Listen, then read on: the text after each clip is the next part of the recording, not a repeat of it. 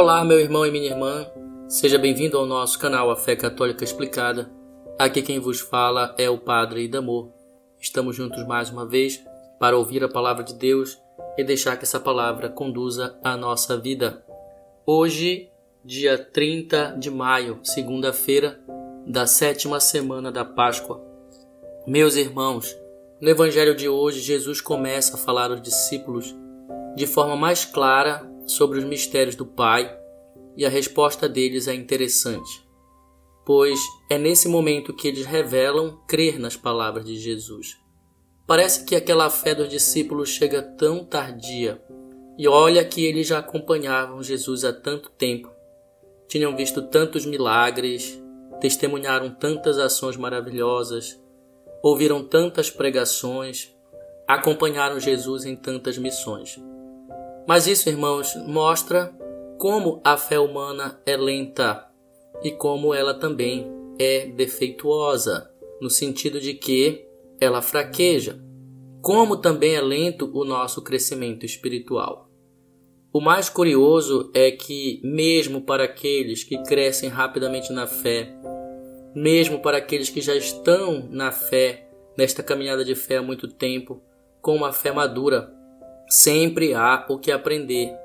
Sempre há uma situação nova em que a fé irá ser testada, pois não somos capazes de aprender todo o mistério de Deus. Pois é, os discípulos de Jesus acharam naquele momento que já tinham uma fé amadurecida. Mas Jesus logo os alerta que isso não é o suficiente pois a fé deles ainda será testada nos momentos de perseguições e tribulações. Irmãos, o alerta de Jesus aos discípulos serve para nós também, pois estamos sujeitos às nossas próprias fraquezas humanas. Por exemplo, podemos professar nossa fé em Jesus facilmente, através de palavras, mas somente nos momentos de tribulações é que a nossa fé será realmente provada. Isso quer dizer que, em todas as tribulações que enfrentarmos neste mundo, precisamos somente de uma coisa: confiança em Jesus, confiança em Deus.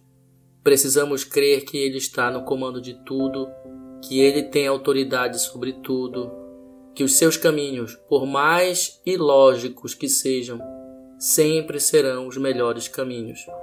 Irmãos, no Evangelho, Jesus afirma categoricamente que venceu o mundo. E ele realmente foi vitorioso sobre o mundo, passando pela pior das tribulações, pela morte mais infame e humilhante, graças à sua confiança total no Pai. E o convite que Jesus nos faz hoje é também para que sejamos vencedores como Ele e com Ele. Vejam, irmãos, em primeiro lugar, só seremos vencedores se formos perseverantes em nossa fé e em nossa missão enquanto seguidores de Jesus. Ser vencedor significa que, diante de uma provação, já termos a certeza de que aquilo irá passar e de que a vitória já estará garantida. Ser vencedor, meus irmãos, é não se preocupar em excesso, não deixar o medo, a insegurança e a angústia dominarem a sua vida. Essa é uma das nossas maiores fraquezas. Mas essa confiança, meus irmãos, ou melhor, essa segurança, só pode ser atingida quando estamos com uma vida intensa de oração, uma vida de união com Cristo muito intensa. Temos que ter plena certeza de que Jesus está no comando de tudo e que Ele está sempre ao nosso lado. Ser vencedor é acreditar não nas nossas forças e capacidades, nem nos instrumentos e possibilidades que o homem possui, pois muitas vezes saberemos e sentiremos que não temos forças. Mas precisamos saber que, por trás de nossas fraquezas humanas, existe um Deus muito mais poderoso, um Deus amoroso, um Deus que cuida de nós, um Deus que nos dará a graça e a força necessárias para superarmos nossas tribulações e vencer todas as batalhas. Irmãos, nesses momentos de provações é que temos que provar o valor de nossa fé, da nossa oração, da nossa confiança no Senhor. Aqui eu queria lhes contar um pouquinho da história da Madre Teresa de Calcutá. Santa Teresa de Calcutá era uma mulher de muita fé e oração.